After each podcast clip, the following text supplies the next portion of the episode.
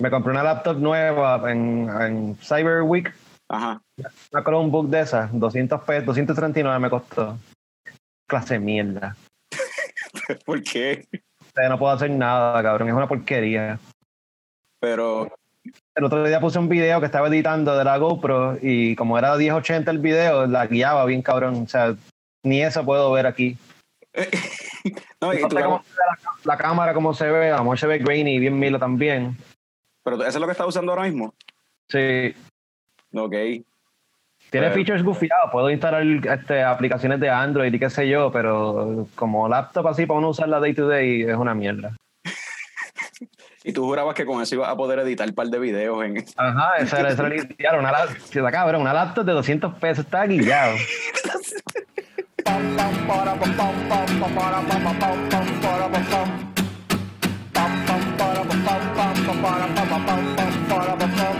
Ya llegó, ya llegó el coño show, el coño show. Pam, pam,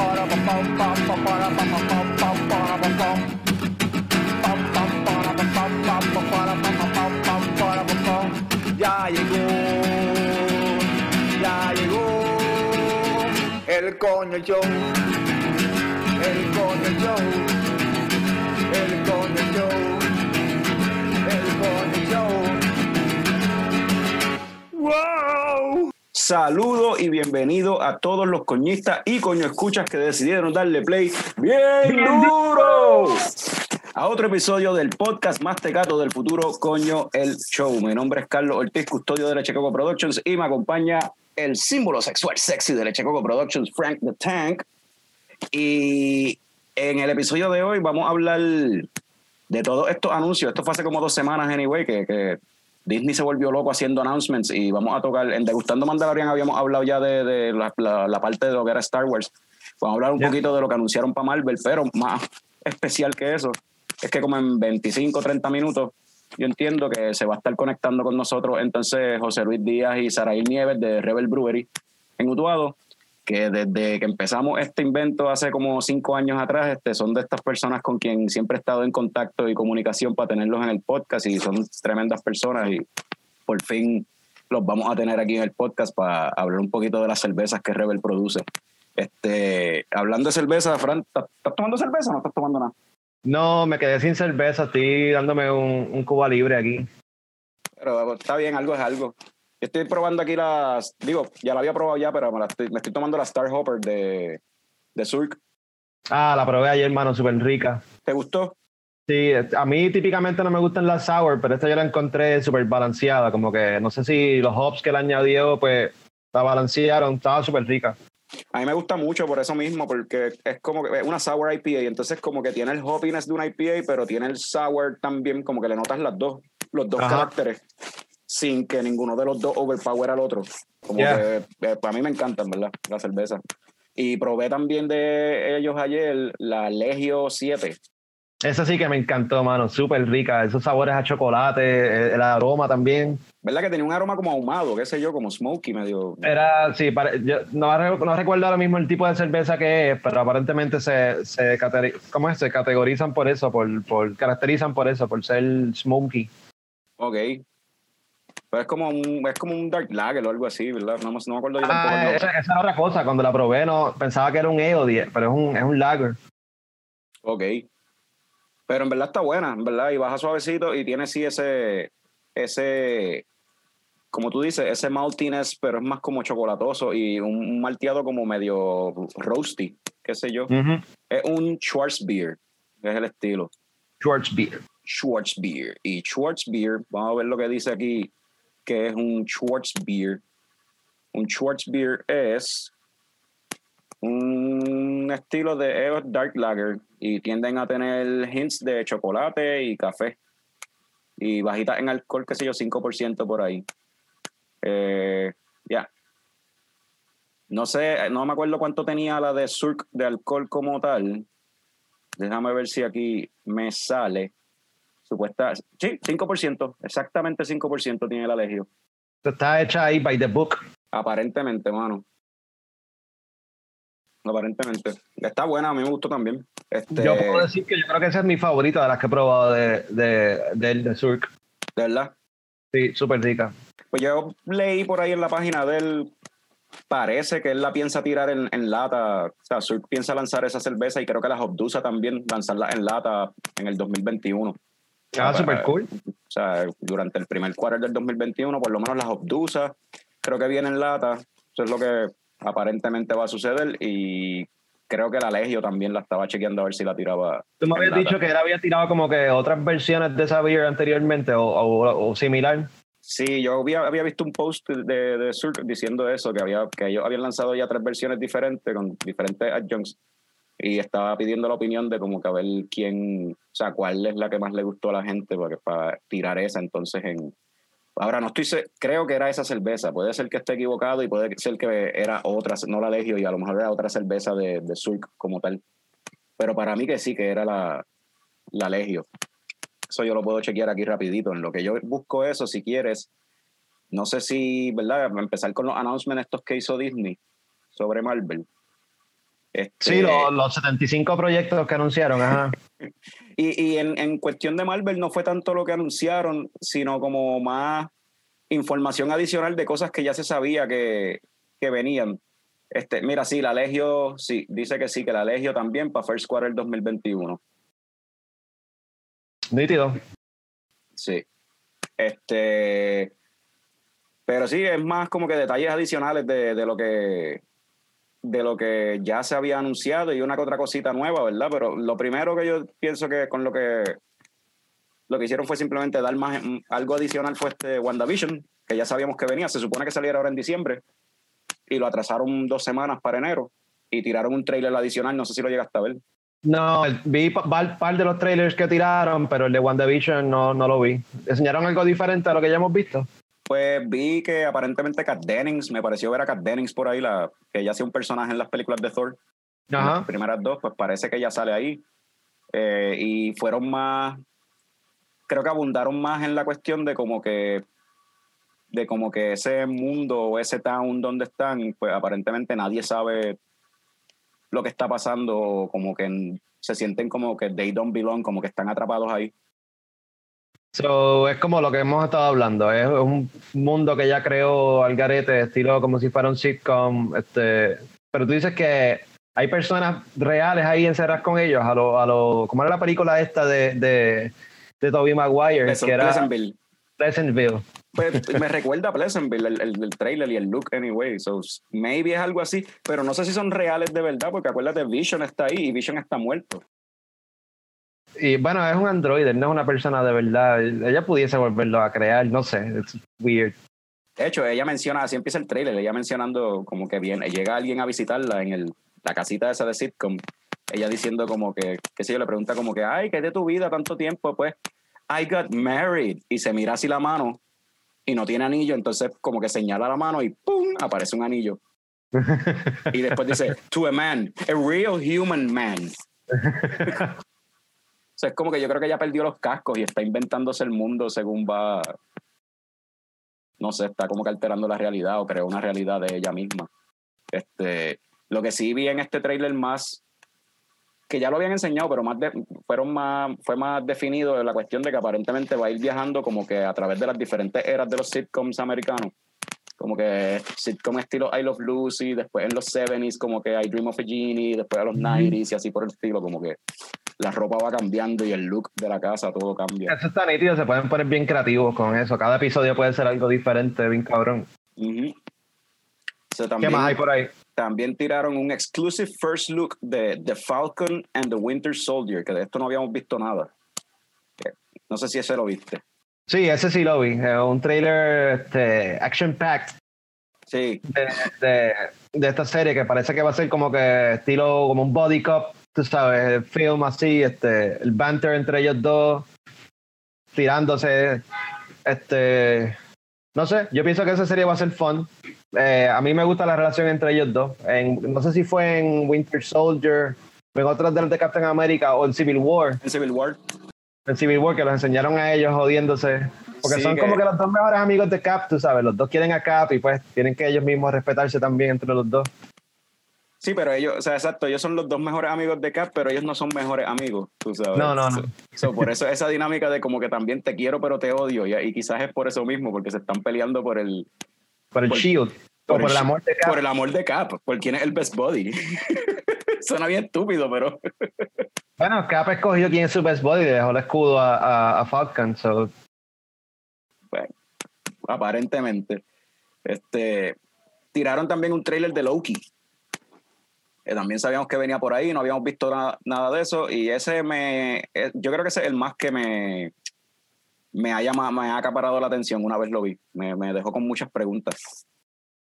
sí, int- introdujeron, lo vi también. Entonces, ya sabemos que es el Loki de, de Endgame, que sobrevivió, que se escapó con el Tesseract. Y entonces, aparentemente, hay un Time Police envuelto en la cuestión. Sí.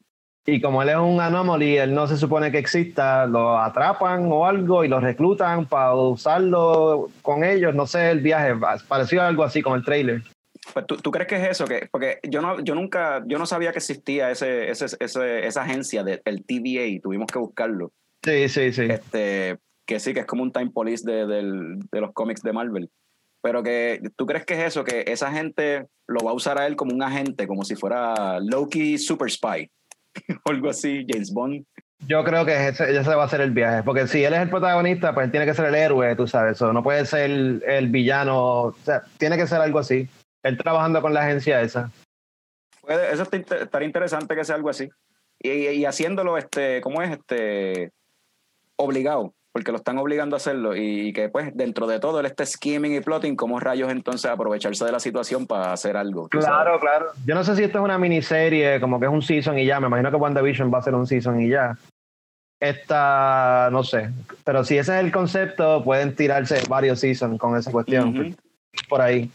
Traveling in time o brincando entre timelines, pueden hacer 20.000 cosas. Sí. Ve, Y hablando de brincar entre timelines, pues por fin ya enseñaron un trailer de la serie animada que habían anunciado desde que lanzó Disney Plus de Marvel que se llama What If. Y yo no sé si tú te acuerdas, había unos cómics antes que se llamaban así Claro. What If. Y era como Sí. que What If eh, T'Challa tiene el suit de Iron Man. ¿Qué tal si, qué sé yo, este eh, cosas así, este Steve Rogers es el que, o sea, es- es- nació en Asgard, qué sé yo, cosas así, random. Pero Este, esta va a ser como que What If dentro del MCU, no, no se van a ir para los cómics, va a ser dentro del MCU nada más. pues, hasta ahora lo que enseñaron en, el trailer, todos los clips que enseñaron, tenía que ver con personajes que ya hemos visto en el MCU, no enseñaron mucho que, que se saliera de ahí, porque por lo que vi era, bueno, sí, enseñaron, perdón, enseñaron qué tal si Peggy Carter hubiese sido la que le pusieron el Super Serum y ella se hubiese vuelto cap- eh, Capitán América en vez de Steve Rogers. Este, había uno que era qué tal si y si es basado en el MCU porque el, ori- este, el origen de Star Lord que presentan es el origen de Star Lord del MCU, no el de los cómics. Y es qué tal si los Ravagers cuando llegan y se llevan a Peter Quill cuando chiquito, en vez de llevarse a Peter Quill se llevan a T'Challa. y entonces T'Challa es el, el Star Lord, líder de los Star-Lord. Guardians. Sea, por lo que vi, vi cositas así. Había algo que tenía que ver con Doctor Strange que no entendí bien, pero se veía cool la animación y todo. Creo que esa serie está, va a estar interesante. Bueno, y si es animada, las posibilidades de lo que pueden hacer son ilimitadas. No tienen Sí. que depender de los actores ni nada de eso. so, está cool. Ya. Me gusta. Ya, entonces, ¿qué más? Te voy a decir qué más. También tiraron, tiraron un sizzle reel Ujú. de Miss Marvel. Que esa serie no se había dicho nada. Yo pensaba que esa serie estaba mucho más, este, más en pañales. Pero ese video no lo he visto todavía. Yo no sé si tú lo viste. No, no lo he visto, pero de, hecho no sabía. ¿Ya te habías escuchado de eso? Yo no sabía que, Sí. que había una serie de Miss Marvel. Sí, Live había- action. Sí, live action. Lo habían mencionado y habían dicho, habían dicho quién era la actriz. Es una chamaquita ahí que en verdad yo no conozco, no sé quién es. Está cool Pero- que sea. no. Sí, ¿no? Y como el personaje, este, el viaje de ese personaje es que es musulmán, pues creo que la muchacha es Middle Eastern, la actriz, una actriz jovencita que es Middle Eastern. So, Ese personaje, Miss Marvel, es como que de la época moderna de los cómics, es como que de los más populares. Está, o sea, entre ella y Miles Morales, de los personajes modernos, de los más populares que hay. ujú. Gwen Stacy también quizá, o sea, Spider-Gwen. Esos que- tres personajes. Lo que he escuchado de ella, ¿verdad? Por lo que se ha popularizado es porque aparentemente es básicamente lo que era Peter Parker cuando salió. Era un teenager, era una, un, chama, un chamaquito enfrentando problemas de un teenager y, pues, y, Sí, y sí. tenía esa, esa inocencia y esa, esas ganas de, de, ser- de hacer el bien. Sí, obligado es por eso. Lo mismo que Miles Morales, que también es un chamaquito. Son estos, los Young Avengers. So, anunciaron fecha para Captain Marvel 2. Supuestamente, según ellos, eso va para para el cine, esperan ellos, en noviembre 11 de 2022. Y la, Veremos. y la muchacha que sale en WandaVision haciendo de Mónica Rambeau, que en Captain Marvel 1 era una nena chiquita, o sea, la hija de la mejor amiga de Captain Marvel en Captain Marvel 1, pues ella, ya adulta, va a salir en Captain Marvel 2. Eso ahí no hay mucho que decir de eso, no sé. Va, ¿Qué va a ser Quasar o un, un personaje de esos así cósmico? Sí, creo que ella en los cómics, ese personaje, Mónica Rambeau, llega a, a tener un, ajá, volverse un otro Captain Marvel o Nova o algo, something like that, uno de Ajá. esos personajes así. Este, Jeremy Renner, Hawkeye, una serie de Hawkeye, que eso se había anunciado anteriormente, lo pusieron en, en hold cuando salió unas controversias ahí con, con Jeremy Renner y su esposa, pues y ahora pues aparentemente le dieron luz verde. Lo más que me llama la atención de la serie es el elenco, que tiene un par de gente interesante ahí, como Vera Farmiga. eh, va a tener este episodio dirigido por Chris Thomas, eh, Bertan Bertie. Este, y escuché un rumor, no lo he visto, esto lo habían dicho antes de, de, lo, de, de lo- que saliera lo de el meeting este, los announcements de Disney. Pero Ah. se estaba corriendo un rumor de que esta muchacha, este, Florence Pugh, que ya sale en la película de Black Widow, que todavía no ha salido, este, Florence Pugh supuestamente iba a salir en esta serie de Hawkeye.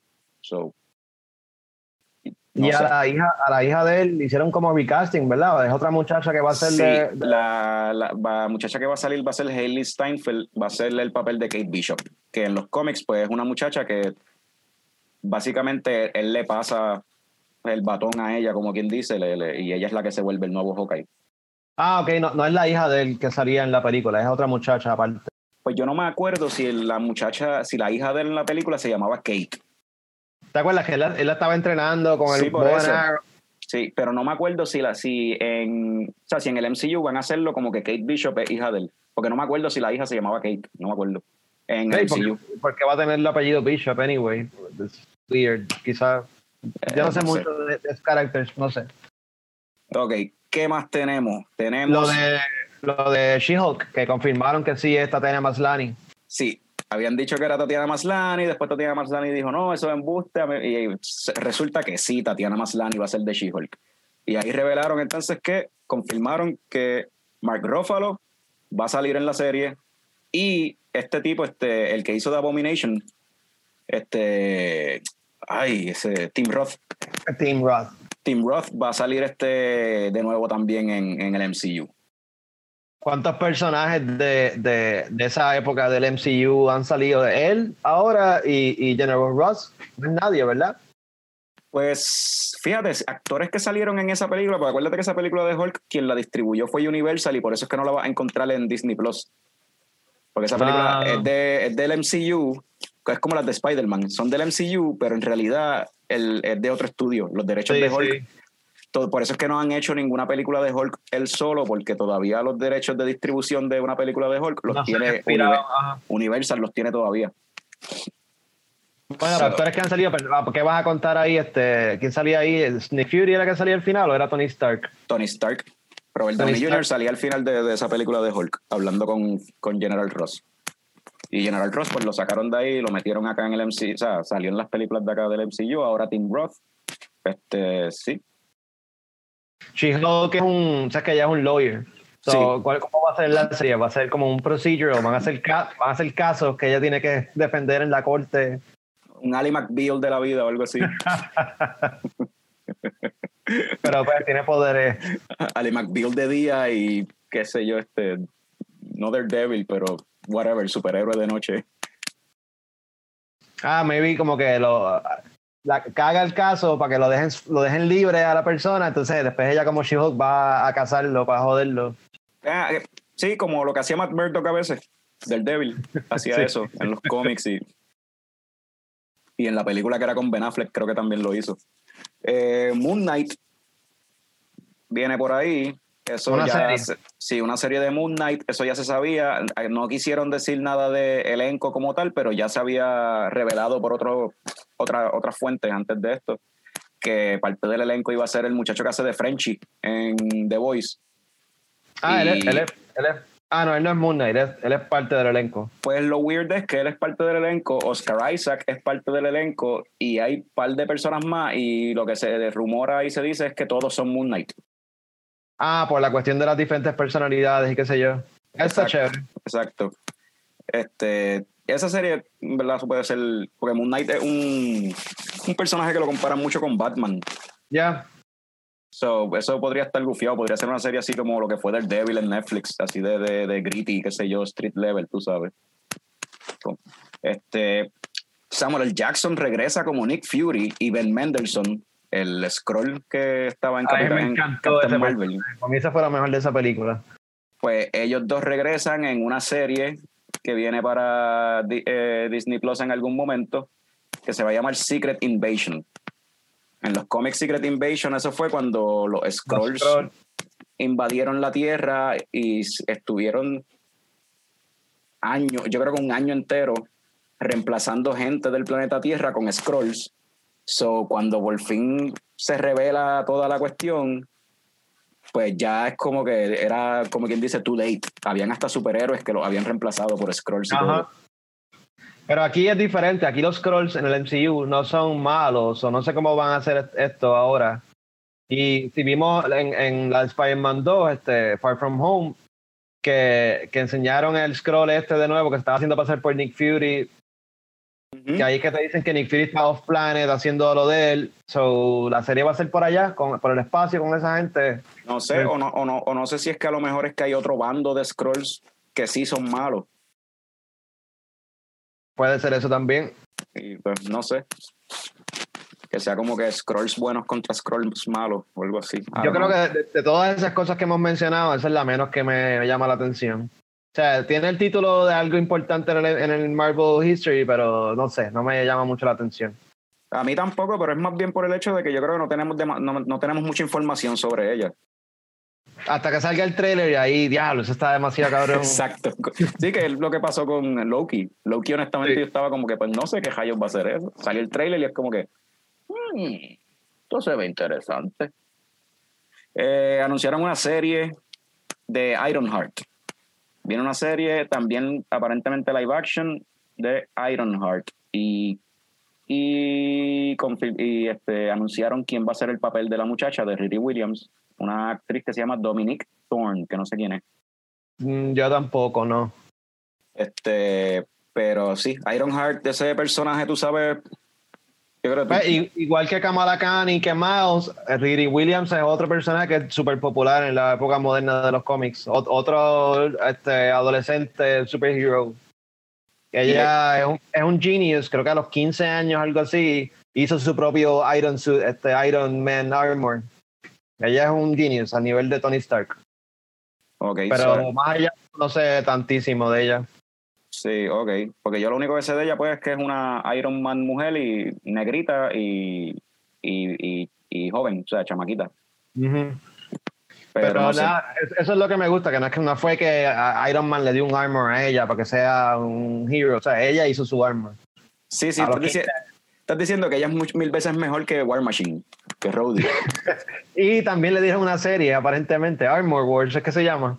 Sí, eh, aparentemente viene una serie que es con Rhodey. Este, Don Cheadle regresa en el papel de, de Rhodey y una serie que se llama Armor Wars. Que eso también es una historia basada, eso es de un cómic también que supuestamente es de que, creo que se trata de que todo, como que la tecnología de él, de los suits de Iron Man, pues Se filtró y está por ahí. se filtró y hay diferentes compañías haciendo suits de Iron Man y como que de momento hay par de gente con armaduras y pues que es como que ah el worst fear de Tony Stark se volvió realidad su tecnología cayó en, la, en las manos equivocadas eso no es lo que lleva pasando desde la primera película de Iron Man en todo el MCU anyway Iron Man. Neta, si quieres contar a Age of Ultron ahí también. Ajá.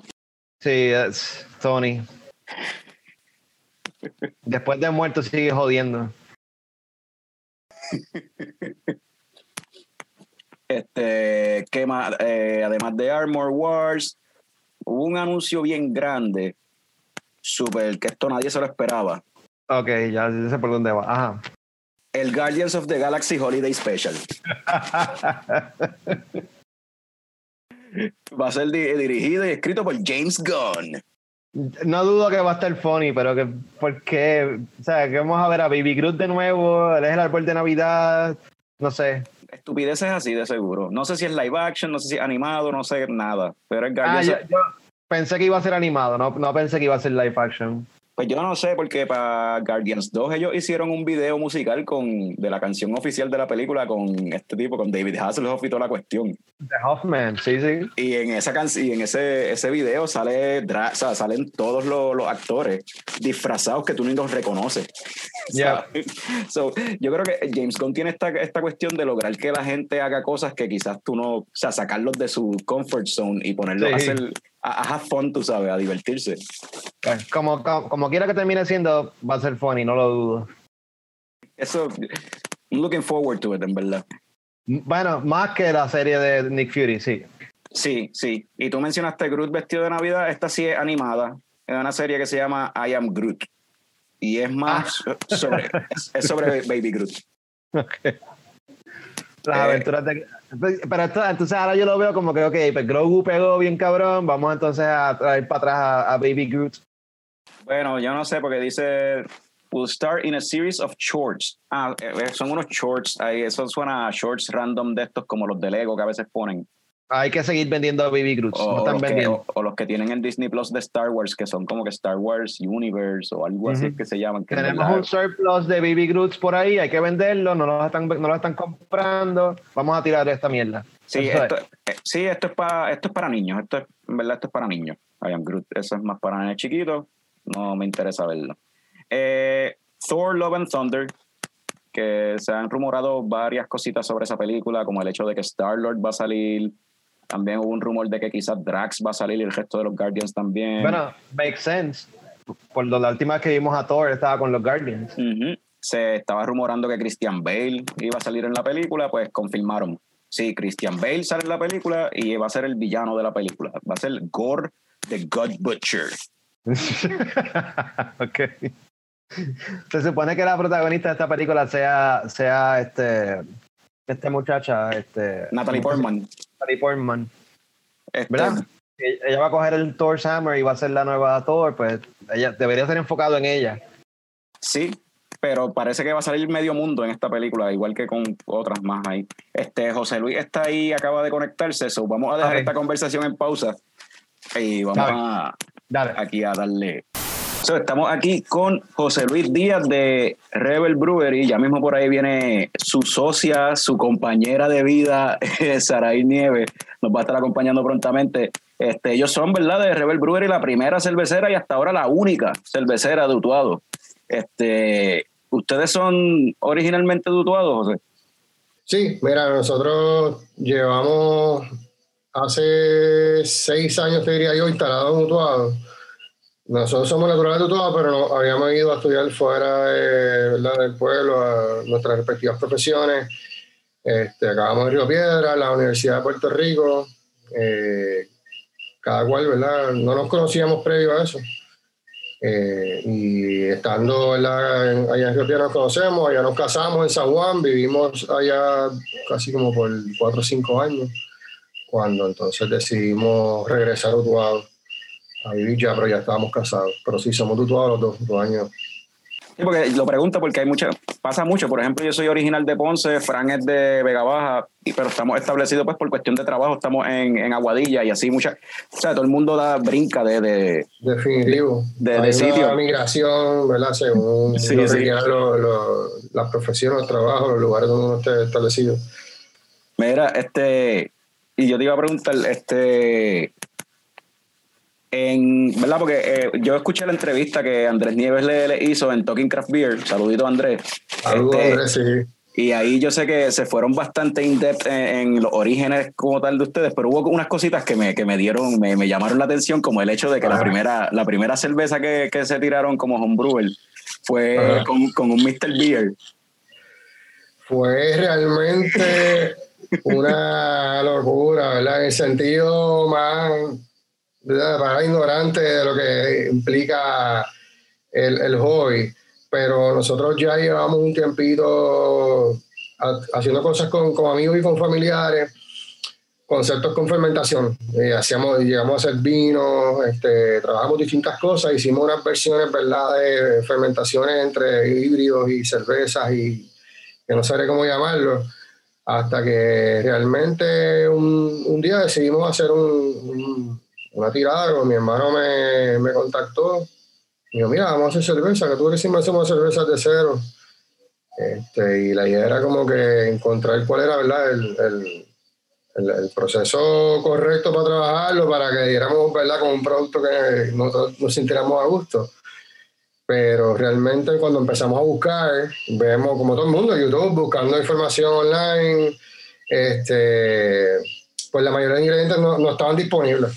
No estaban disponibles acá en Puerto Rico y traerlos era como bastante complicado en términos de que eh, por envíos internacionales como que te consideran Puerto Rico internacional y a veces era tener que esperar un mes por porque te llegaran ingredientes. Eh, y entonces lo que hicimos fue lo básico, dijimos, ¿qué- ¿cuáles son los ingredientes? Mira, agua, eso lo tenemos. Levadura, eso por ahí en los supermercados podemos conseguir cualquiera. o inventamos con una de vino, lo que sea. Eh, y lo otro era de los hops, que era un poco más retante conseguirlo en ese aspecto para lo que queríamos, ¿verdad? Para el producto de lo que la cerveza específicamente y las variedades que hay, ¿verdad? Dentro de toda la, la amalgama posibilidades que tú puedes usar para hacer un estilo establecido. Pues nos dimos a tarea de buscar opciones y, y- y se nos ocurrió verificar en estos lugares que se dedican a, a traer productos que no son típicos para el consumo, ¿verdad? Eh, por el healthy concept y este tipo de cosas. Y logramos conseguir eh, eh, los hops en T-Bags. Venían una cajita de lúpulo eh, en T-Bags para preparar CTS, ¿verdad? No decía qué variedad era ni nada por el estilo, simplemente decía hops y nosotros, bueno, son hops, vamos por encima, vamos a usarlo. y compramos cebada, cebada eh, orgánica, eh, bueno, una cosa súper sofisticada, un producto que era para otro tipo, probablemente otro consumo, pero nosotros pues lo incorporamos a nuestra fórmula criolla, ¿verdad? Lo que queríamos trabajar, a ver qué salía, y finalmente nos, dimos la tarea de más o menos diseñar un, un, un dummy de una receta este, más o menos con proporciones y nos salió algo ahí bastante chévere. Fermentamos con levadura de pan y todo, fue una cosa bien, bien weird science, tú sabes, bien. Pero bien sabes- rústico todo. Pero al final sabía buena, sabía cerveza. Fíjate, sí, sabía cerveza, tenía más el sabor predominante de la levadura como a pan, más bread por ese viaje y alcohol no era mucho.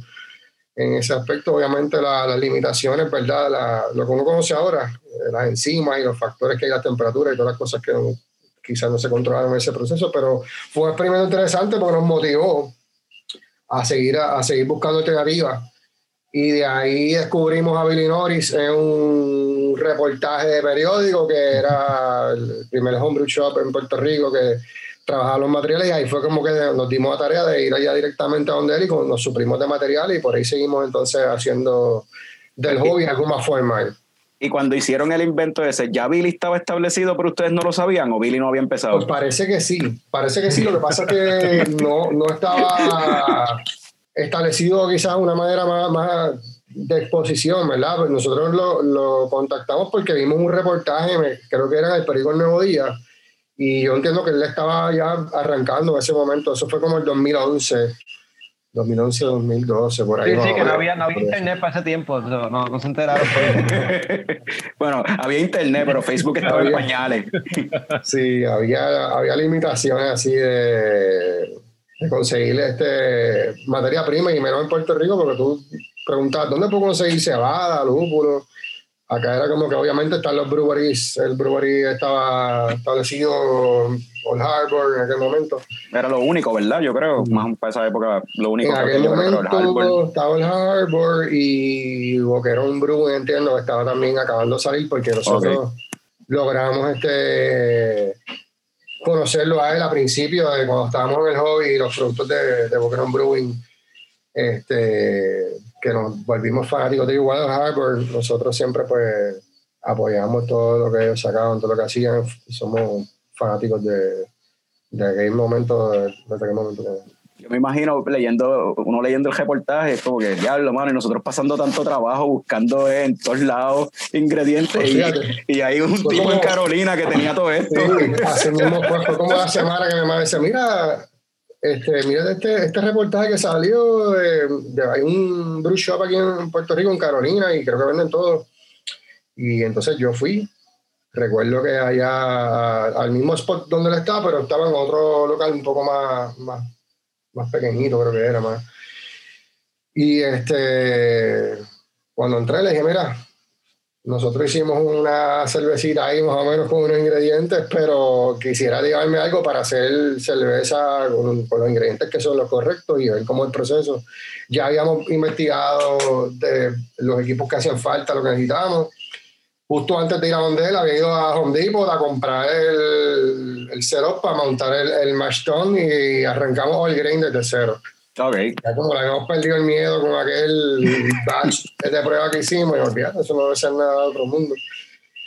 Y arrancamos así, cuando fuimos donde él, me dice, mira, pues yo tengo estos kits que ya vienen los extractos que tú puedes ir este, trabajando y vas experimentando a ver cómo tú vas. Y nosotros, mira, realmente ya yo compré el- todos, los, todos los aditivos, todos los ingredientes que me hacen falta para hacer un tun y creo que nos vamos a tirar el grain de cero.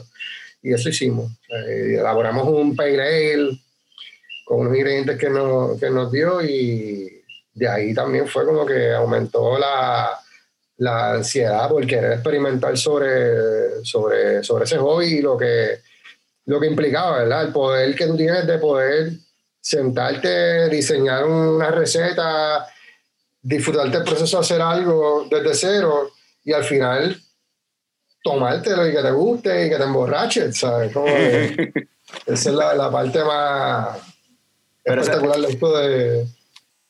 Eso es algo que quería, en lo que quería entrar, ¿verdad? Este, que lo, lo has mencionado un par de veces y por eso empe- quería empezar con eso, con lo de Mr. Beer y eso y el experimento. Y es que, ¿verdad? Poco a poco, esto yo lo he hablado con otra- otros cerveceros y en el, en el podcast, que poco a poco, ya a esta altura, hemos visto como casi todas las cerveceras, sobre todo las que llevan ya un par de años este, aquí en Puerto Rico, que poco a poco, poco a poco, ¡Ey! Llegó Sara. Hola. este pues que poco a poco han ido este cada cervecera ha ido encontrando como que su, su identidad como quien dice o sea ya sea basado en un quizás un estilo de cerveza en el que se en el que se enfocan o ya sea por el estilo de marketing que utilizan o el branding y creo que Rebel verdad desde el principio siempre fue con lo que tú estás mencionando y, lo, y está en el nombre escondido en la E, experimental. O sea, mientras que todo el mundo arranca con una Pale Ale, una Blonde Ale, pues Rebel arrancó con una IPA, pero no cualquier IPA. Vamos a meterle yuca. Como que algo bien diferente, totalmente distinto a lo que todo el mundo estaba haciendo. Después dijeron, eh, este, vamos a hacer, hay gente haciendo colaboraciones entre cerveceras de aquí mismo, colaboraciones con cerveceras de afuera, y Rebel hizo una colaboración, no, con Chile, con una cervecera de Chile, como que de nuevo diferente. Vamos a tirar un stout, no, pero vamos a tirar vino. Como que siempre ha estado. Eso, eso sale de eso mismo que estabas mencionando, de el- ese golpe que lo botaste de cantazo teniendo que buscar estos ingredientes y hacer ese experimento loco al principio. Y quizás de ahí ya fue como que te salió ya de, de ahí botaste, botaron ese golpe y por eso siguieron con esa cuestión del experimento. Definitivamente yo entiendo que, que sí, es así como tú mencionas, nosotros desde que fuimos, ¿verdad? Novios y nos casamos, Sí, sí, nosotros siempre nos encantó la cerveza. Y allá en San Juan nos dedicamos a ir eh, chinchorro hopping, buscando ver alternativas diferentes que, que uno pudiera encontrar, ¿verdad? Para, para ver, en aquel momento no había mucho. Exacto, era como que era bien raro encontrar cervezas artesanales en aquel momento eh, y era como una búsqueda, ¿verdad? Inmensa para nosotros poder conseguirnos algo que, no, que pudiésemos tomar, ¿verdad? Que fuera variado.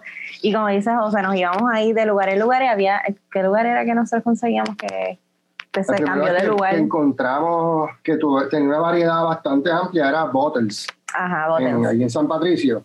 Ok. Sí, no. Ahí encontramos, había como un anaquel bastante eso mayormente era dirigido a vinos y a cervezas más comerciales y así, pero tenía un, un pequeñito estante, unas un tablitas con un par de cervezas que fueron como que de las primeras que nosotros empezamos a experimentar con ella en términos del paladar para conocer lo que eran los estilos y ver lo que había. Ahí nos enamoramos realmente de todo esto. Sí. Y anterior a eso nos dedicábamos a los puestos de gasolina, porque Ah. aparecía, qué sé yo, la Yulin, aparecían Sapporo, Red Stripes, y hacíamos como que tratábamos de hacer un, un, un- un buen mix de como distintas cosas para probar, porque no nos gustaba quedarnos con lo mismo, y era como que para lo que había, las modificábamos y tratábamos de, de disfrutar con lo que encontrábamos en aquel momento, y yo creo que eso también nos ayudó a entender que había una necesidad, ¿verdad?, en la gente, porque encontramos personas igual que nosotros, como que mira, Ujú. con, con ideas de, de querer experimentar y probar con cosas, ¿verdad?, que no, que necesariamente eran las que uno estoy acostumbrado a, a- a probar. Y, y un poco eso fue lo que nos, nos motivó a, a dedicarnos al hobby.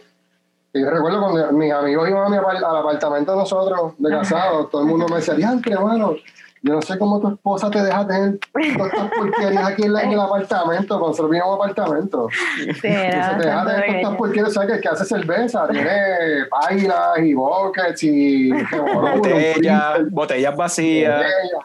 Y eso teníamos nosotros en el apartamento, pero era... Y un freezer solo para eso. no había nada más, no había comida, no había nada, era para cerveza. Pero era un hobby que compartíamos y era lo que nos gustaba hacer con amigos, con familia y, y siempre fue así, como que tratamos de hacer las cosas, ¿verdad? Como, como son, pero a la vez poniéndole nuestro toque y te digo, la receta que hicimos, yo creo que nunca hicimos una receta fiel a, No, a las instrucciones, un estilo o algo en particular, como que siempre buscamos como que añadir cosas, este, elementos, cosas como que cuestionarnos nosotros mismos, ¿verdad? Sobre los modus operandi y los resultados posibles de las cosas, como que no conformarnos quizás con, con lo que pueda hacer, sino lo que queremos que sea. Y, ahora, y tú, tú mencionas que, ¿verdad? Que mencionaron que compartían el hobby, ahora comparten el negocio. ¿Cómo se dividen las tareas? Tú bruceas y ella es la jefa. Originalmente,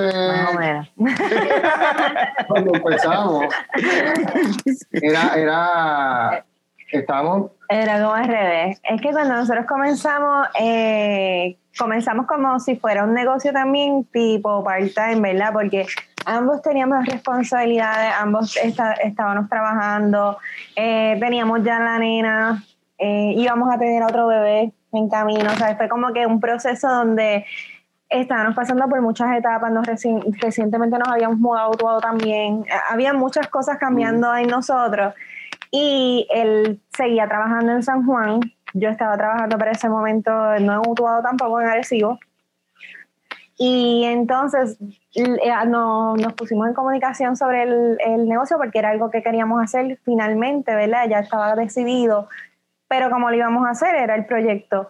Entonces, ah, de ahí decidimos que yo me iba a quedar trabajando full en el negocio y José iba a entrar part-time. Porque él trabajaba todavía en San Juan, él viajaba toda la, todos los días de la semana. todos los días, tú, tú vas a San Juan. Sí, él es arquitecto de profesión y no, no había opción realmente como que estas áreas de acá de Utuado, ¿sabes? Nada de oficinas de arquitectura, ni en Arecibo, ni nada de eso. ¿Qué- o sea que... ¿Qué, co- qué cosa, ¿verdad? Que uno remontándose así a, a- ni tan lejos, al año pasado, que las compañías, que de- de- no hay opción, tú sabes, las compañías no encuentran opción y ahora mismo no tienen opción nada más que uno poder trabajar así como estamos nosotros hablando ahora mismo, o sea, remoto. O sea, que la Exacto. opción existe, lo que pasa es que las compañías no querían usarla, ¿no? O sea, Tienes toda la razón, tienes toda la razón. Pues en ese momento ya sabes cómo estábamos nosotros y realmente pues la decisión fue esa. O sea que yo me encargaba de toda el área de lo que eran envasados, este, bueno, casi O sea, todo. corría semana completa la, la cervecera, eh. llegaba los fines de semana, Más José se encargaba de, de lo que era la elaboración la elaboración, y, la entonces, entrega. y las entregas, porque entonces como viajaba a San Juan a trabajar, aprovechaba la ruta y ahí entonces que entregaba una cerveza era una locura realmente. Pero eso se volvió como en algún punto un poco insostenible porque la realidad era que la demanda era mayor ya y ya ese método no nos funcionaba bien. Al principio sí, porque mientras tú te vas a conocer, mientras vas buscando ¿verdad? tus clientes, eh, la gente va probando tu cerveza, pues en ese tiempo pues está bien que lo trabajáramos así porque la demanda no era tanta. Pero luego de eso se volvió como que, mira, esto no funciona y decidimos entonces que renunciara para los dos est- estar en el negocio, o sea, que renunciara a su empleo. Ajá. Y de ahí fue una locura porque nos preparamos bien para eso. Nosotros habíamos hecho una super compra de grano, habíamos comprado todo lo que necesitábamos, ¿verdad? Hicimos un stock de cosas, guardamos dinero por si las mosquis también. Compramos que adicionamos que Compra- mejoramos cosas del exacto, compramos cakes adicionales, ¿sabes? hicimos como que la mega preparación para que él entrara full al negocio. ¿Y te igualaron el sueldo, José Luis? ¿O empezaste en el mínimo? ¿Cómo fue? No cobró nada, que fue lo peor. Escúchate esto, porque ahí viene la parte, la parte triste. Acompáñame a escuchar esta triste historia, nos pueden poner por ahí. Entonces, ahí él deja el trabajo para septiembre, ¿verdad? A principios de septiembre por ahí. Final de agosto, algo así. Ahí pues teníamos, como te digo, todo set. ¿Qué pasa? Eh, Llega lo- el huracán Irma y luego el huracán María. Y eso fue para nosotros mega, mega, mega, mega devastador. O sea, perdimos un montón de verdad. Perdimos un montón de cosas. Prácticamente lo que habíamos invertido. Y, y la realidad fue que Utuado, ustedes saben que fue bien fuerte acá. O sea, fue bien fuerte en cuanto a la luz, el agua estaba bien inestable los procesos ya no eran los mismos. Nosotros aquí, eh, para escribir la hacienda, para decirle que, que queríamos elaborar los días que tuviésemos agua, teníamos que ir a Arecibo a pararnos frente a los cines por ahí, ¿verdad? Que cogíamos como señal. A pescar señal, a pescar señal para poder comunicar. Para poder hacer un email para ver si nos dejaban elaborar o no podíamos elaborar. También nos iban a buscar a la, a las de Hacienda que trabajaban en... ¿Dónde era que ellos estaban? Aquí Un centro de mando. un centro de mando que la hicieron y ahí nosotros nos tiramos en el carro con los nenes y todo el revolú para ver si veíamos alguna de ellas, para ver si ellos habían visto el email, para ver si podíamos elaborar, porque tampoco si le avisábamos por le- si no le avisábamos 24 horas antes no podíamos hacer nada. Y daba la mala pata que a veces pudiendo pues, ir a recibo, enviar el email así con las miles de dificultades, daba la mala pata que ese día no había agua Ah. que había que cancelar. Porque Utuado tuvo como que agua algunos días, otros días no, y fue bien, bien racionamientos ahí de 24 horas, pero se pueden convertir en 48 horas. A veces la buena llega con buena calidad. Nosotros teníamos abastecimientos, ¿verdad? De agua y conseguíamos agua eh, buena para poder trabajar, pero a veces era, se volvía un, un trabajo demasiado astronómico en términos de que era todo con bombeo, hay que hacer una infraestructura, una preparación increíble para poder sacar un batch y se volvía un poco, ¿verdad? Cuesta arriba, insostenible en el aspecto del esfuerzo eh, astronómico que había que hacer. Realmente, íbamos a buscar agua de la finca de los papás de Sara que Sí. tenían este, su propio manantial y era como que Había que llenar una guagua pico con drones, ¿verdad? cisternas ahí, cargábamos agua, las llevamos al brewer y las bombeábamos adentro de afuera de la guagua para salir a buscar más. Estábamos como que haciendo el triple trabajo para elaborar. Lo bueno fue que nunca, nunca en verdad paramos. ah, O sea, mientras se pudo, logramos sacar. Nosotros yo fuimos de los primeros dentro de todo que pudimos romper a, a elaborar.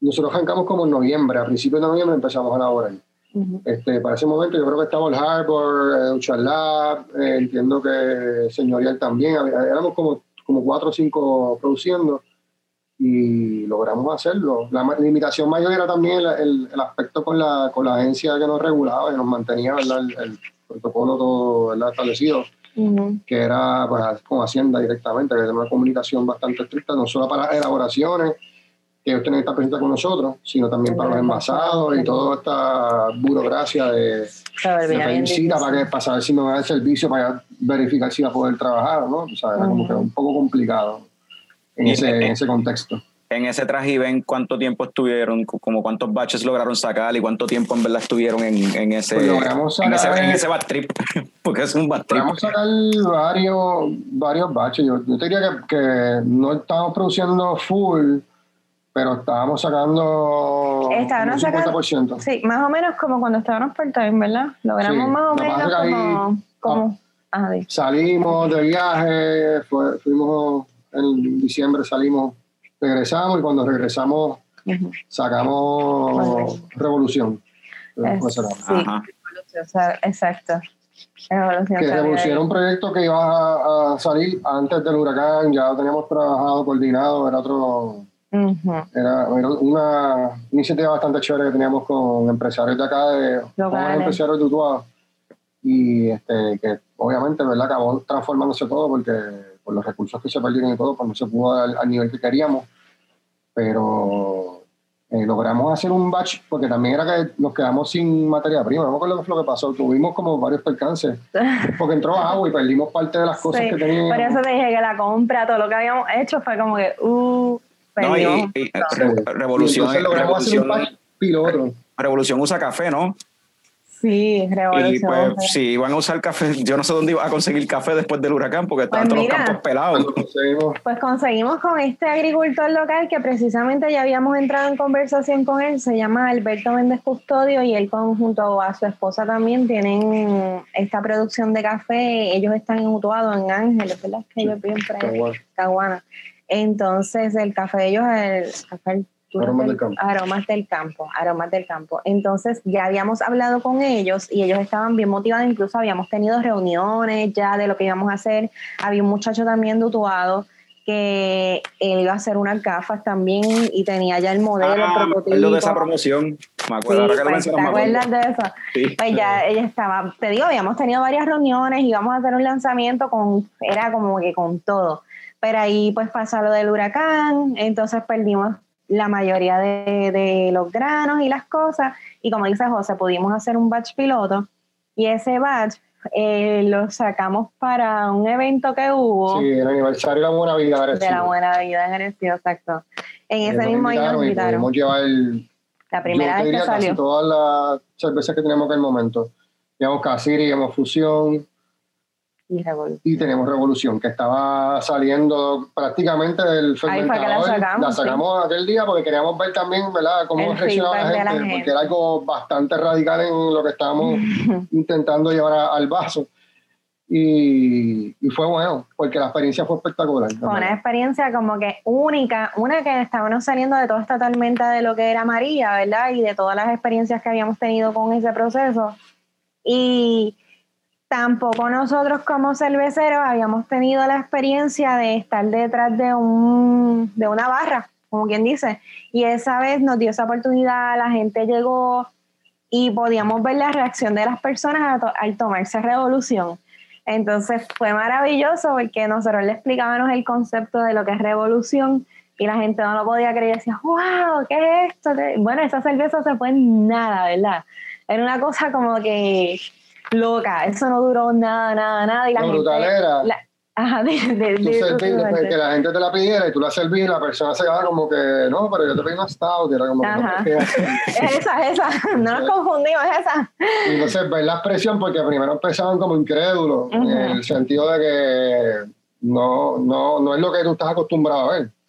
Y de momento cuando la persona se la toma y tú ves la, la cara, la expresión de que, wow. Y esa persona traía a otra persona. Lo, lo más increíble Ok. de esto fue que esa persona llevaba a otra persona y decía, mira, dame la que yo probé, que tú dijiste que era una stout. O sea, era, era como que esta dinámica de, y volvía esa otra persona que la probó y traía un corillo de gente a probar esa cerveza. Era- de cuatro, de cuatro en cuatro, Sí. cinco personas de, en bolche y todo el mundo quería probarle. Y, y gente que, que, que, que de verdad mostraba como un interés genuino en que habíamos hecho, querían saber. Incluso ahí conocimos gente que luego se convirtieron en fanáticos de nosotros. Sí, de que decían, mira, tal día yo probé esa cerveza ahí. Y desde ese día no dejo de ver lo que, lo que ustedes hacen, los sigo, los busco y son Inclu- los que están escribiendo y buscándonos dónde estamos, dónde estamos. Incluso ahí fue el muchacho que se casó desde que le servimos en su boda y él no lo Sí. dijo aquel día. Él, él había probado algo de nosotros ya, ¿verdad? Había probado creo que Casiri y probó Revolución y eso fue como que otra cosa. Y dijo, el día que yo me case, yo los voy a llamar a ustedes y ustedes van a, a servir la cerveza de ustedes en mi boda. Y nosotros dijimos, ah, sí, sí, claro, claro, claro, sí, cuenta con eso.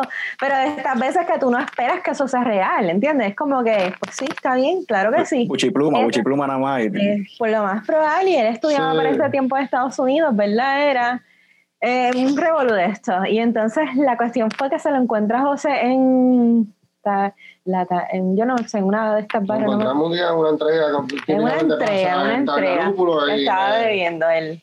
me reconocí, se acordó y dijo, mira, no me olvidamos, voy a casar para tal fecha, sepárame que, que voy a... y otro. Y le servimos el día de su boda. Él se casó en el hotel del convento y la cerveza que tomaron fue la de nosotros y, y él quedó enamorado ese día con Revolución. ¿sabes? Así que esa cerveza de verdad que para nosotros mismo- retante. Así hemos, hemos conseguido ¿verdad? buenas amistades, buenos colegas, gente que, que han estado con nosotros en todo este proceso y se disfrutan también lo que uno hace y se mantienen eh, ¿verdad? como que en, la, en el ambiente con uno y, y a veces las veces que hemos tenido que hacer pausa por razones fuera de nuestra voluntad siempre han estado por ahí buscando y preguntando por nosotros dejándonos saber como que mira Nos escriben. Estamos aquí, este, cuando salen, esto, lo otro, con el support, el apoyo. O sea, eso a nosotros siempre ha sido algo que nos ha dado la, la energía adicional para, para poder este, continuar a pesar de todos los escollos que hemos tenido que atravesar este, a partir de esa vez que te, te- que te contó sobre la anécdota del huracán, que después de eso han sido otra, otra, otra serie de cosas que hemos estado ¿verdad? atravesando, pero nos hemos mantenido de una manera u otra, siempre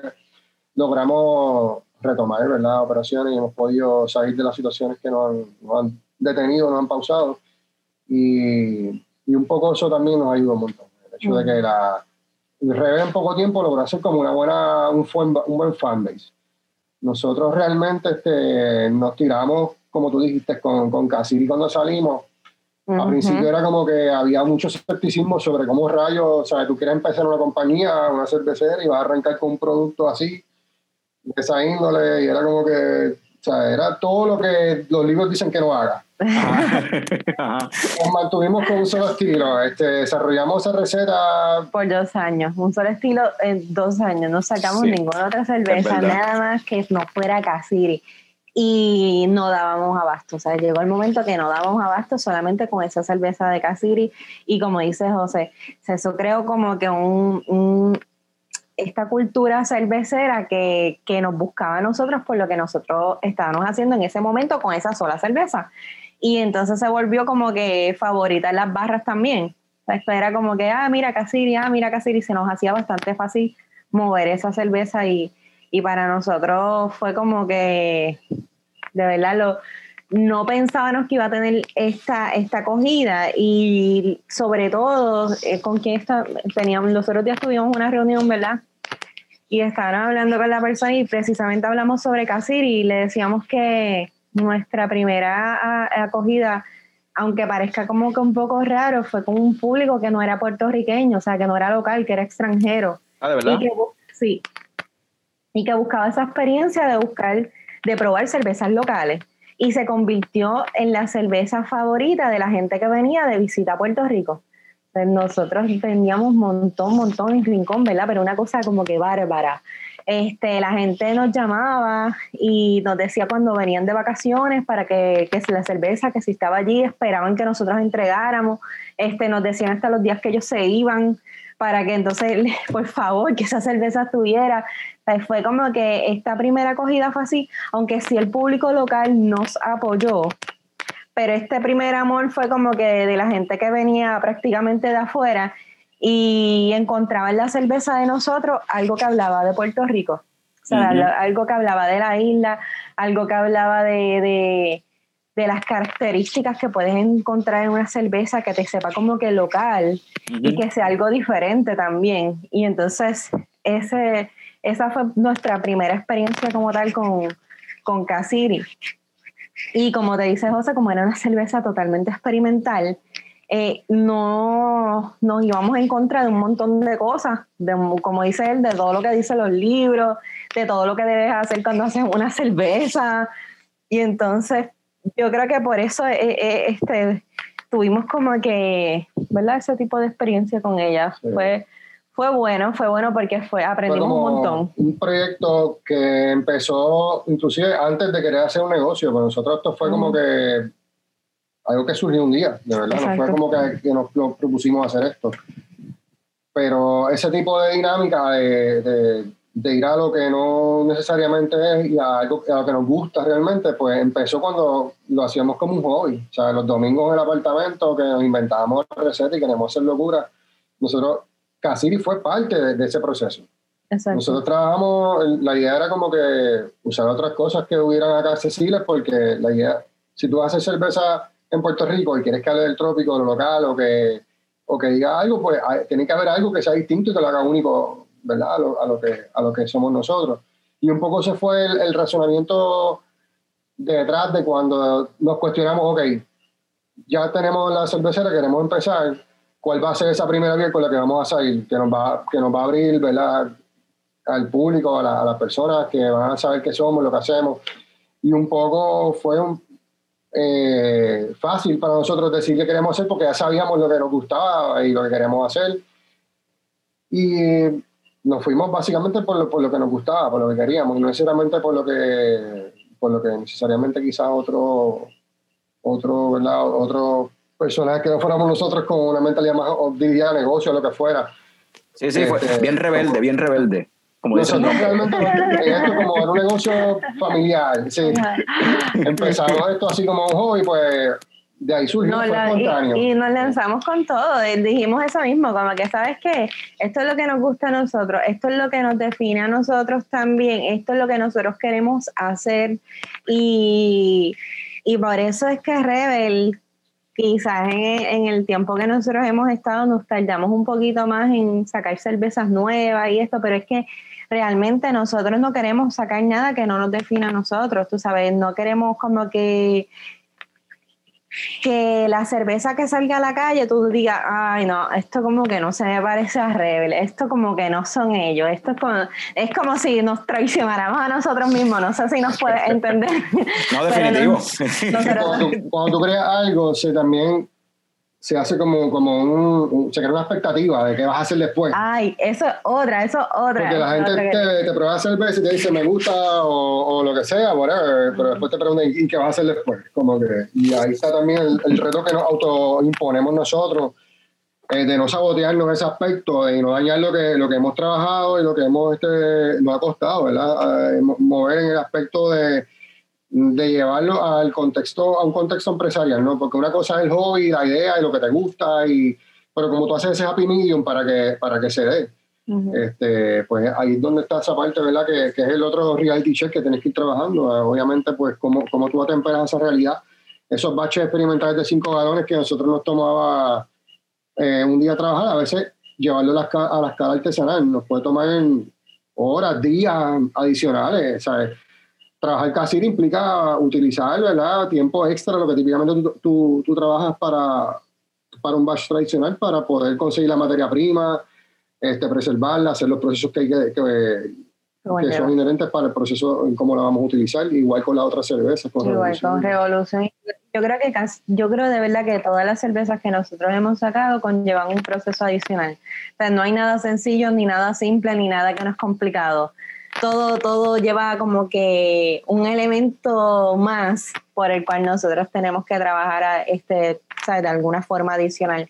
Y sobre todo nosotros siempre tratamos, ¿verdad?, de que nuestro que, que Rebel no se salga de, de, su enfoque y sobre todo de, de, conservar lo que nosotros somos, de conservar nuestra identidad, identidad sobre todo puertorriqueña, sobre eh, los agricultores locales, que incluso en, es como, es que he, tenido varias conversaciones últimamente, pero es como hablaba con, con uno de nuestros clientes los otros días, ¿sabes? Si no, no, ¿qué nos hubiésemos hecho en esta pandemia si, si los agricultores que te llevaban la cajita a tu casa, que si con las chinas, que si con la yautía, que si con el ñame, y fueron las únicas personas que se tiraron a la calle a hacer eso. O sea, en ningún supermercado, por lo menos acá en Utuado, ningún supermercado estaba haciendo delivery.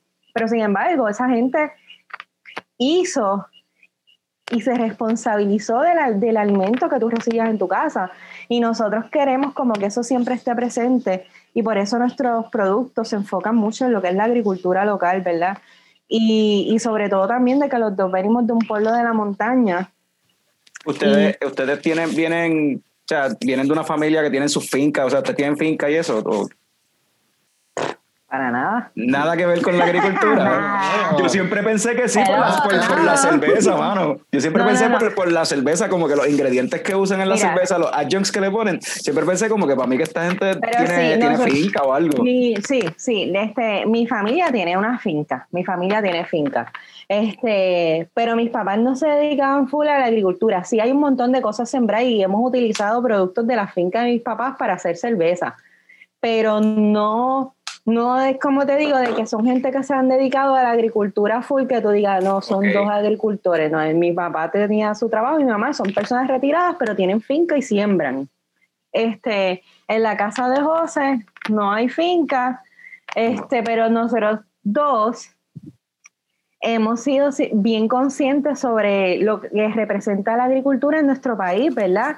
Y, y hemos tratado de que con lo que nosotros hacemos también hable de, de- de este otro ingrediente y este otro producto, aunque nuestra materia prima viene casi toda de afuera, siempre queremos darle ese elemento local que nos caracteriza, ¿verdad? Y que nos convierte, yo creo que en lo que somos.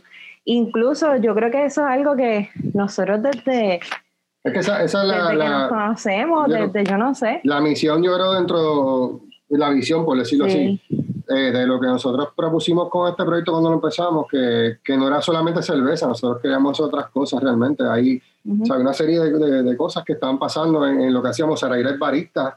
Originalmente el negocio de que no, nosotros iba pero sí. dirigido a eso, era esta, hacer un, un, un spot donde tú pudieras beber cerveza, café, Sí, vino, era la primera idea. acá ¿no? mutuado, que no lo había. Ujú. Este, pero un poco la idea era eso también. Cuando empezamos el proyecto y quisimos sacar la, la, la, la cerveza, la cervecería, dijimos, ok, ¿qué, qué diría ¿verdad? una cerveza local, nativa, autóctona de Puerto Rico? Porque tú viajas a Bélgica, viajas a Francia, vas a Estados Unidos, viajas a Sudamérica, a distintos países.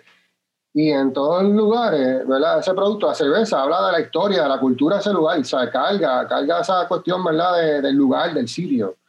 Y un poco todo es reflejado en los estilos que consumimos, en los métodos, ¿verdad? De, de Ujú. cómo se fermenta, cómo se condiciona, los lagers en Alemania, las cervezas espontáneas en, en Bélgica. ¿sabes? Que hay una serie de cosas, ¿verdad? Que, que establecen el- la experiencia del vaso, la atan al lugar donde se consume. Y un poco la gente carga con orgullo, ¿verdad? Eso como parte de su patrimonio. Tú- o sea, cada, cada país dice su- la cerveza de su país es la mejor, tú sabes. Y un poco en Puerto Rico, nosotros esa, esa tradición, Puerto Rico es más del ron. O sea, nosotros somos Sí. más conocidos a nivel mundial con, con, con lo que es el ron. Y este, un poco la cerveza, pues hay, hay como que lapsos y hay lagunas. Y un poco, nosotros lo que hicimos fue hacer un statement, un discurso sobre, mira, Ujú. probablemente una cerveza, que si no hubiésemos sido víctimas de la invasión americana, y si no hubiesen llegado los colonizadores españoles, ¿qué hubiese pasado con los taínos que estaban aquí bebiendo y jangueando ¿verdad? A, su, a, la- a su forma? Que nos enteramos buscando, ¿verdad? Que bebían el wicú, como llaman en su idioma, que es la, la bebida fermentada con, con el cazabe, con yuca. Y un poco por ahí fue que quisimos entrar en el, en el viaje de, de establecer, ¿verdad? Esa atadura, ¿verdad? A, lo- a la identidad, a lo local, a lo, a lo de aquí. O sea, en Mautuado, que es un pueblo taíno, tenemos el, el, el parque ceremonial indígena y mucho de, de lo que de lo que es Utuado desde su nombre. Representa mucho, ¿verdad? Lo que es esa historia, Utuado. Ujú. Y un poco por ahí fue que nos fuimos. Decidimos como que era, era todo estaba para que fuera de esa manera. Y decidimos darle la oportunidad a la yuca, a pesar de que habíamos utilizado otros otros productos. Nosotros hicimos cerveza con batata, con distintos Y productos. tenemos las pruebas de alcohol porque sacamos todo. pruebas de alcohol de todo, de todo. Y nos, senta- nos sentamos después y dijimos, no, esta, esta es la que es, tú sabes. Esta, Vamos a es, estar bien, esta es la que es. esta es la que es, esta es la que va a salir primero, que en algún momento, maybe, ¿verdad? Vamos a sacar las otras cervezas porque están ahí, tenemos la receta y tenemos las pruebas, tenemos todo, pero esa era la que nosotros entendíamos que nos definía más y que, y que definía lo que era Rebel y lo que esta primera impresión de que, de que el público, ¿verdad?, recibiera. Y yo creo que, que lo hemos logrado. O sea, yo creo que, que hemos este, alcanzado lo que nosotros dos queríamos, ¿verdad? Incluso hasta nuestras expectativas, yo creo que, que que hemos sobrepasado, de verdad. Nos sentamos y recuerdo que la idea era como que vamos a hacer cerveza que sepa rica, que sea buena, que nos encante, que tú te puedas sentar y querer tomarte esta cerveza, seas bebedor o no O seas no. bebedor, Mm, te encanten las IPAs, no te no. encanten las IPAs Exacto. y que, y, que, y que sobre todo lo disfrutes, tú sabes, que sea una experiencia completa, Completa. ¿no? Tú sabes qué, qué cerveza que desde el año, fue el año pasado, yo creo que, que lanzaron eso. Ustedes hicieron una colaboración con, con Señorial, con Luisito y Armando. Sí, sí, y sí. esa cerveza, este, Fran, yo no sé si te, yo, no sé si te acuerdas de esa cerveza, Fran. Está, está, está en mute, loco. Sí, que hay un escándalo aquí. Ah, estás Ah. hablando la, la de los. La dos, la, do- la dos haciendas. ¿Tú te acuerdas de la dos haciendas? Ah, claro, sí, sí, sí. ¿Te acuerdas a qué decíamos que sabía? ¿O no te acuerdas? ¿Qué era? ¿Qué era? No. Yo, yo siempre decía que a mí me recordaba el pique que te vendían en botellas cuando te ibas subiendo. pa- pa- pa Jun- o sea, yo soy de Ponce, pues cuando uno chavo, cuando chiquito uno iba subiendo para Junta y putuado para allá para esa área, que eh, al lado de la cajetera vieja, pues se paraban a vender en la botella de Vinagre. Ajá, ajá. Pues me, me da un saborcito así. Y es como que de nuevo, es como que algo que es de aquí. O sea, eso- ese, ese es el Claro. pique de aquí, que no pica, no, no pica para nada, pero, pero es el pique de aquí. Claro, claro. y, y esa era la intención. Sí, Sí, sí. sí, sí. No era la intención de hacer el, el vinagre, pero, pero la realidad era que el elemento que nosotros queríamos aportar era ese, ese ají dulce que es conocido y es utilizado, ¿verdad? En- digo yo, en todas las cocinas puertorriqueñas y cada... cada Los patios. Exacto, en todos los patios locales hay una matita, exacto, en Utuado, en casi todos los lugares hay una matita de esa de ají dulce y, y la gente lo utiliza un montón. Y la idea era esa, la idea era que por qué tenemos que utilizar un ají que no es de aquí, que no es local, que tiene que ser de afuera, picante, que esto, que lo otro, si tenemos nuestros recursos y que le va a dar su, su toque, su aportación. Y era de todo, ¿sabes? Era el, el olor del ají, cuando nosotros estábamos con eso, era el olor, era el sabor que aporta.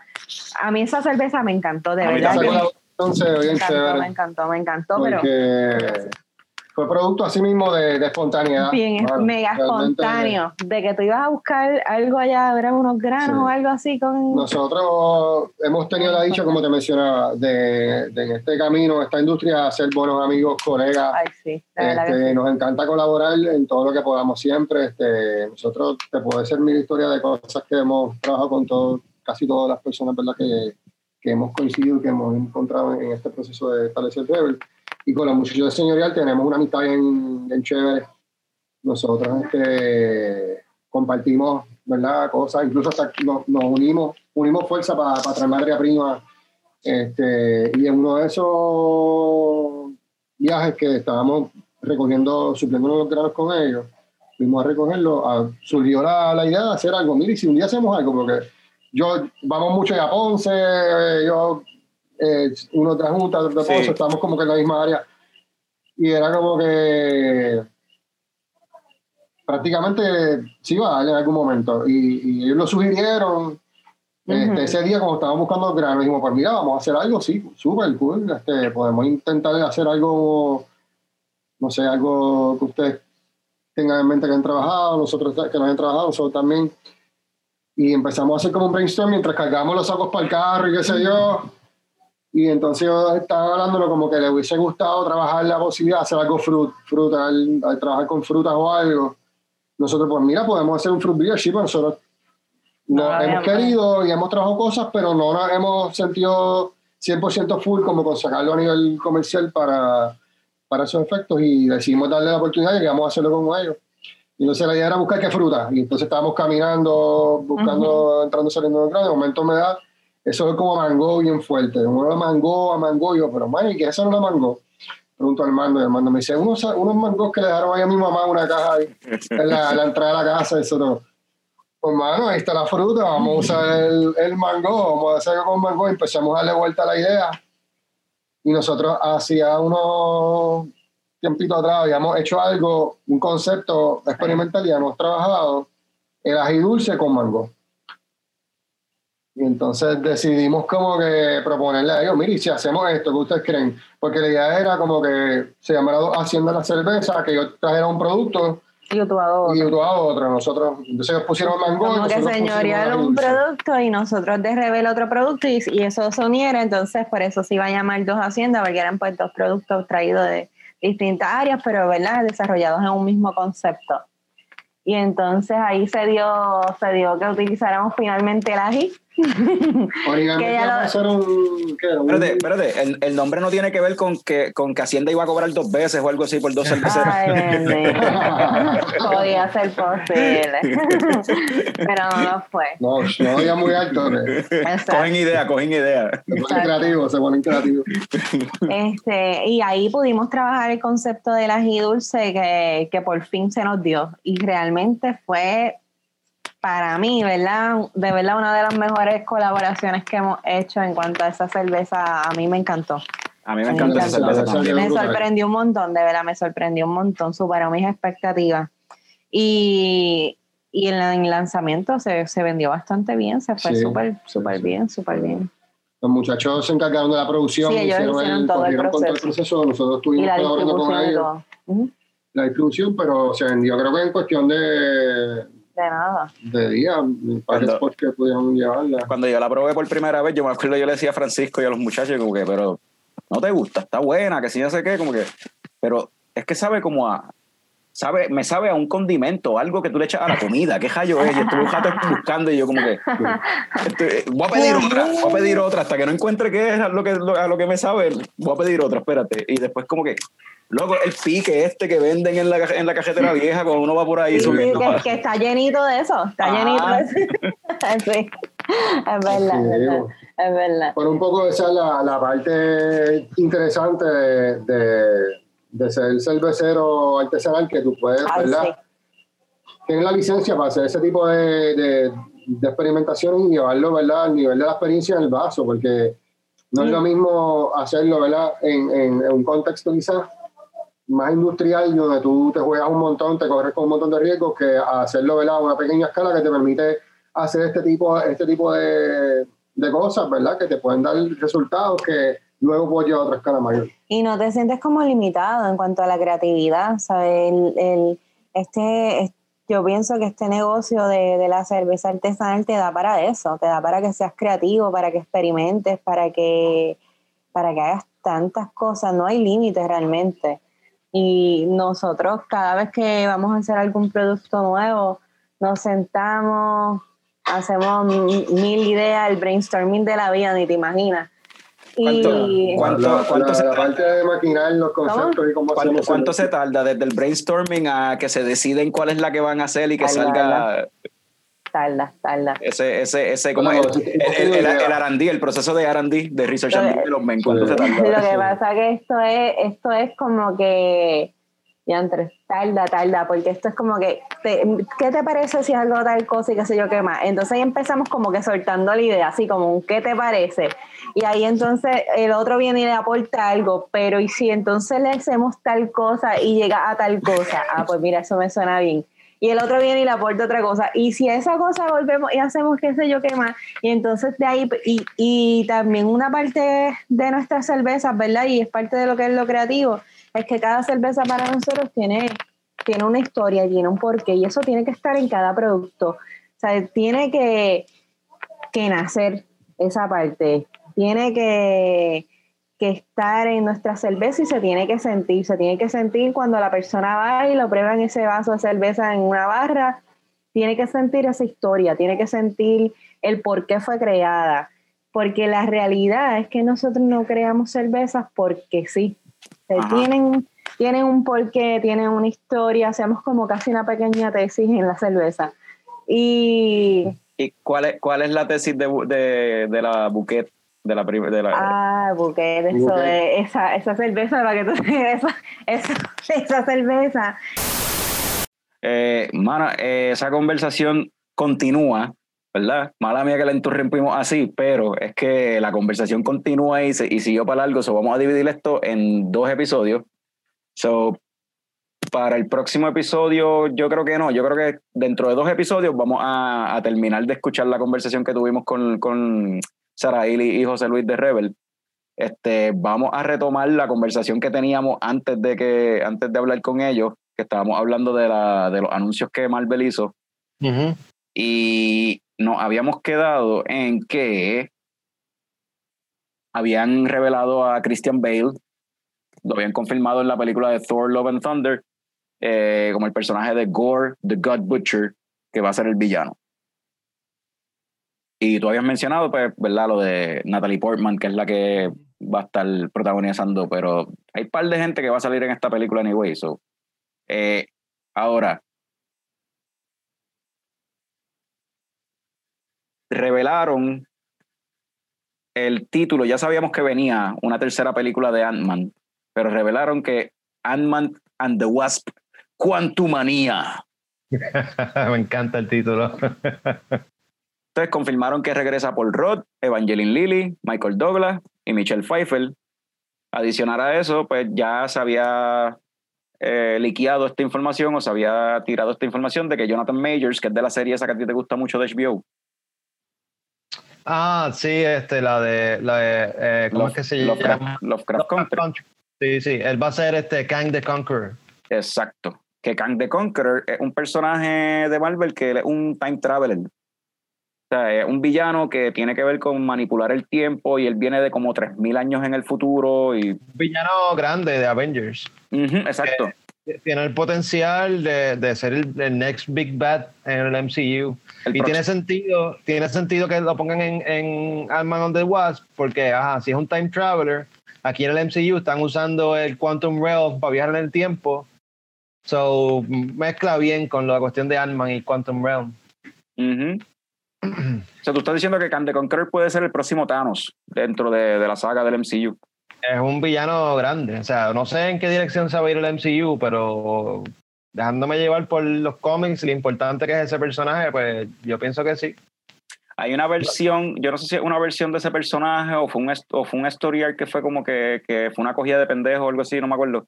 De que como que hubo un momento dado en que se creía que Kang the Conqueror era Steve Rogers del futuro o algo así.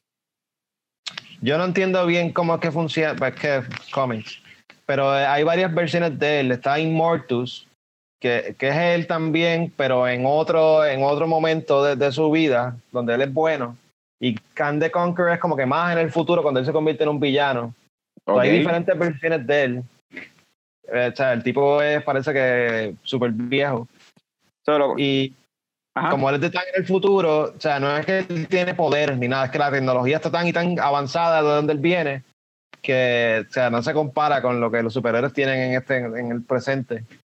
Tiene un suit, un power suit que le deja hacer huele mil mierda.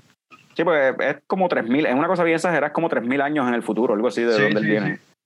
Este, y todo, de nuevo, si combinamos lo que está pasando, o sea, lo que aparentemente va- viene con WandaVision, que es como alterar la realidad, lo de Loki, que hay un time police y Loki está displaced en el tiempo. Eh, sabemos que viene por ahí Doctor Strange and the Multiverse of Madness, y ya ahí está hablando, en el título lo dice, Multiverse. Estamos hablando de multiverso. Ahora esto Quantum Manía, aparentemente una vez introdujimos, introdujeron eh, Time Travel en Endgame, en, sí, en Avengers Endgame, pues parece que esto es el, con lo que Marvel se va a mover para adelante. Ahora esto es la temática principal quizás de, de la, la historia que sea que vayan a contar a largo plazo de esto. ¿No? Y, y con esto de Time Travel y Multiverse, eh, yo creo que tú lo has mencionado anteriormente, ya rompieron los chacos, aquí pueden hacer lo que les dé la gana, tú sabes. Y lo Ujú. estamos viendo con otros announcements que hemos visto eh, de lo que va a pasar en la película de Spider-Man, por ejemplo, Que que van a mezclar. Eso no se, todo- to- eso no se tocó en, en la reunión esta, porque como esa película la distribuye Sony. Sony, pues ellos no- Sony, no, sí. tocaron eso. Sí, sí. Pero, pues nada, eso es un ejemplo de eso. O sea, están mezclando todo lo que tiene que ver con Spider-Man de otras películas que no son parte de este universe, villanos y cuestiones de otros lados. Ahora las posibilidades son endless. Ahora, ahora sí es como los cómics, que pueden mezclar todo lo que les dé la gana. Ujú, Y al adquirir, pues, la, la- al, al adquirir Fox, pues, le, les da este. Les da leeway, les, les da como que libertad de, de hacer diferentes cosas con esos personajes si les diera la gana, como que un cameo de Hugh Jackman o algo así. Y dicen, pues, esto es de un alternate timeline o un alternate reality, ¿Por whatever. qué no? ¿Por qué no? Seguro. O sea, les da, les da esa, ese tipo de libertad. Este, ah, y lo, aquí sí y, eh, entiendo que hicieron un recasting de la hija de Ant-Man, Casilán. Casilán salió en Endgame, ya teenager, pero cambiaron a la actriz. Y es Catherine Newton, que ella salió en The Society, en Detective Pikachu, en Cockblockers, un par de peliculitas por ahí. Ah, ok. Y, y ella es un, va a ser, van a hacer, usarla como un persona, como, como Stature es que se llama, el- eh, la hija del que tiene el. Pues me imagino yo, porque, porque si, si mezclamos entonces el hecho de que la serie de Hawkeye está introduciendo a Kate Bishop, entonces aquí vemos que Ant-Man and the Wasp va a introducir a Cassie Lang y probablemente ya está teenagers o probablemente la, la, pongan en un rol como Stature, porque en los cómics ella llega a tener un suit también de y se pone gigante y qué sé yo, es como Giant Man. Este, y, y por otro lado también tenemos este, a Miss Marvel, una serie de Miss Marvel y qué sé yo. So, en cierta forma es como que están introduciendo, como quien dice, los Young Avengers. Sí, sí, es un Next Generation ahora de Heroes. Sí, que en los cómics eso es, eso es algo que existe, los Young Avengers, tú sabes. Sí, sí. Y están introduciendo, introduciendo poco a poco esos personajes. Um, de igual forma, pues, no sé. Este, por otro lado, también podríamos ver la posibilidad en un futuro, que eso no, no lo dijeron ahí, pero de un A-Force, que es un cómic de Avengers, pero que todas son féminas. Porque pues al introducir a She-Hulk, darle más prominencia a Captain Marvel, eh, no, todavía no sabemos qué van a hacer con Black Panther para Black Panther 2, pero ya dijeron que viene, pero que no van a recast a, a Chadwick Boseman, lo que se rumora es que posiblemente pase igual que en los cómics, que Shuri tome el papel de, de el mantle de Black Panther. sentido. Sí, sí.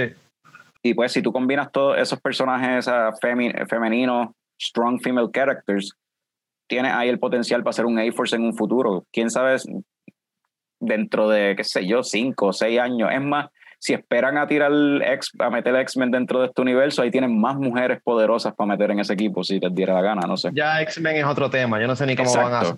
Exacto, eso es otro tema. Pero manteniéndonos entonces en lo que es los anuncios que hicieron, eh, yo creo que la revelación más grande que dieron Obligado.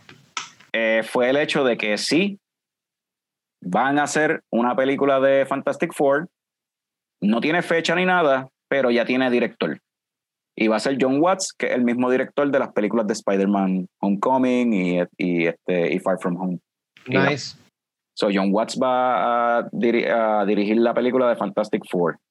Y me gusta el, ¿Dieron- el- me gusta el logo ¿Tiene que timeline para eso? ¿Va a ser como que de aquí a cinco años o no, No. dijeron ni, ni eso? no dijeron nada. No dijeron absolutamente nada. Ahora, el internet yo creo que se podría romper en el mundo geek. Si revelan que el casting es el que todos los geeks quieren. Ya los geeks, esta película no se, o sea, no se había dicho nada de que se iba a hacer y ya todos los nerds en internet saben quién quieren para que haga el papel de Reed Richards y de Sue Storm. Sí, La- sí, John Krasinski y, y- y este, ¿cómo se llama ella? La esposa Emily, de él. Emily Blunt. Emily, Emily Blunt. El internet quiere a John Krasinski y a Emily Blunt como Mr. Fantastic y la Mujer Invisible. Y tengo que agree con el internet, sería un casting perfecto. ¿Quién sabe termina siendo eso? Marvel hace buen casting, aun si no, es, si no fuese eso. Yo confío en Marvel en, en, hacer en escoger buenas, cierto. buenas personas para esos papeles. Anyway, no sé si. Pues todo depende de que, cuál es la historia que ellos quieren contar y qué edad es la que ellos quieren. En qué edad quieren este, presentar estos personajes.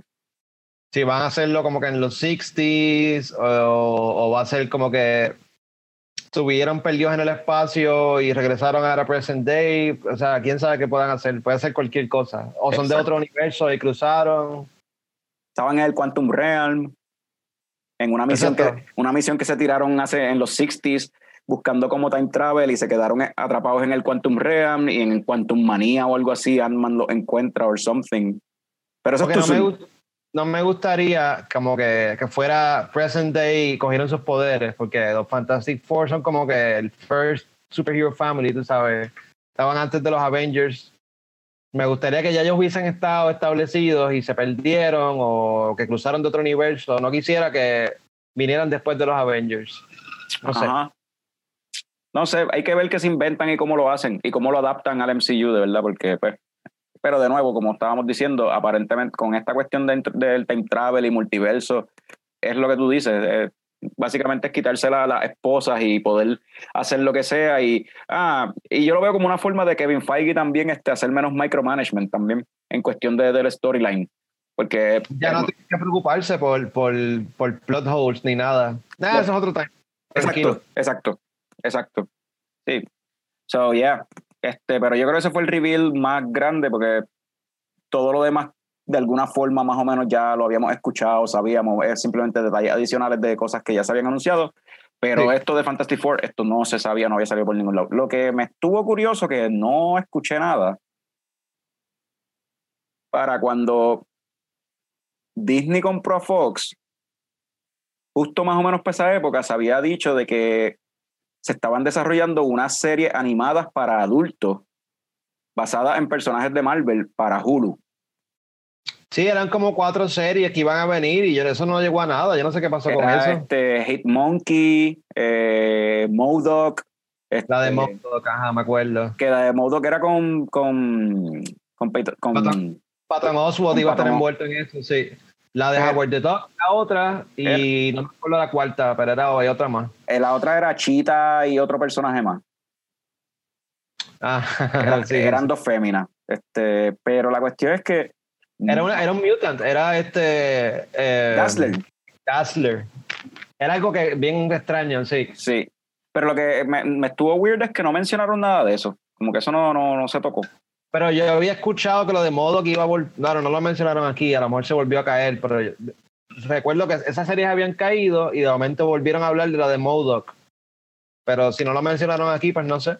Pues no sé. Y de hecho, ahora que tú lo mencionas, sí, yo creo que hace un tiempito atrás habían hablado, habían mencionado algo de la de Modoc y creo que fue que alguien se alguien se fue de la serie o algo así. Y no sé si fue eh, Peyton- Patton Oswalt o no sé quién. eh, Creo que era algo que no fue, que no era bueno para la serie. Yo creo que fue, no sé. Pero nada, aunque, aunque no sé de eso, tenemos contenido de más ahí ya de Marvel.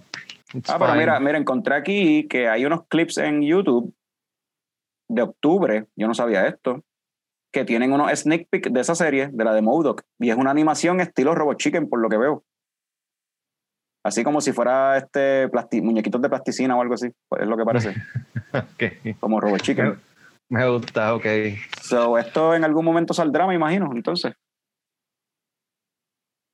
Anyway, este, yo creo que eso es todo de lo de Marvel que anunciaron, ¿verdad?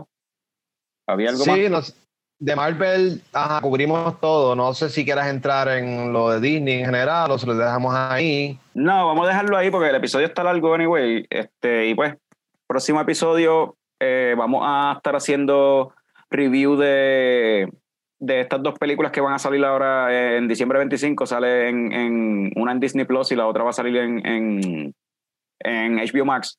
Eh, Wonder Woman 1984 y entonces y Soul de Pixar van a, van a estar en, en- en streaming services sin costo adicional.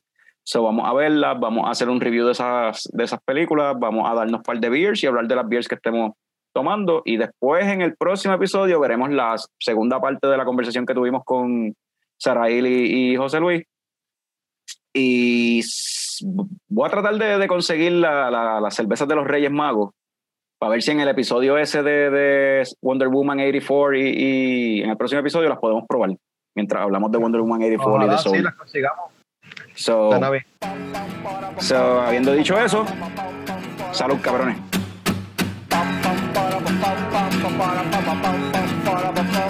Ya llegó, ya llegó el coño show, el coño show.